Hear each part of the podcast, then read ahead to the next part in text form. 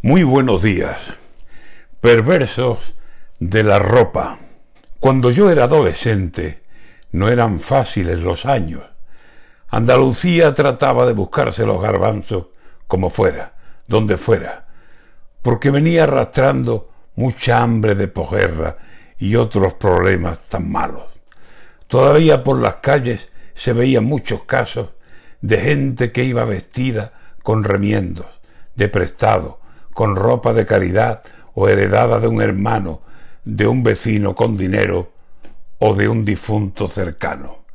Queríamos ropa nuestra, estábamos deseando de saber que era un estreno, de llevar unos zapatos, un traje, alguna camisa, chaqueta o abrigo largo, y que nadie por la calle, mirando de arriba abajo, con guasa nos preguntara ¿Quién es el que te lo ha dado?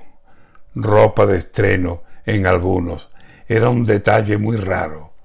Mucha de la ropa aquella era de segunda mano, si no de tercera o cuarta.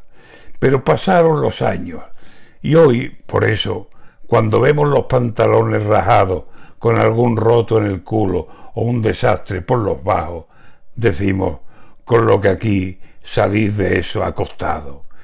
Y ahora leo la noticia y me quedo estupefacto, que dice que están vendiendo ropa de segunda mano, y eso en grandes almacenes, con éxito asegurado. Nos costó tiempo y esfuerzo quitarnos de encima trapos que antes de estar en nosotros otro esqueleto ocuparon. Y ahora que todos podemos comprar y estrenar, nos vamos a la moda, será moda, de correr presto a comprarnos en los grandes almacenes ropa de segunda mano.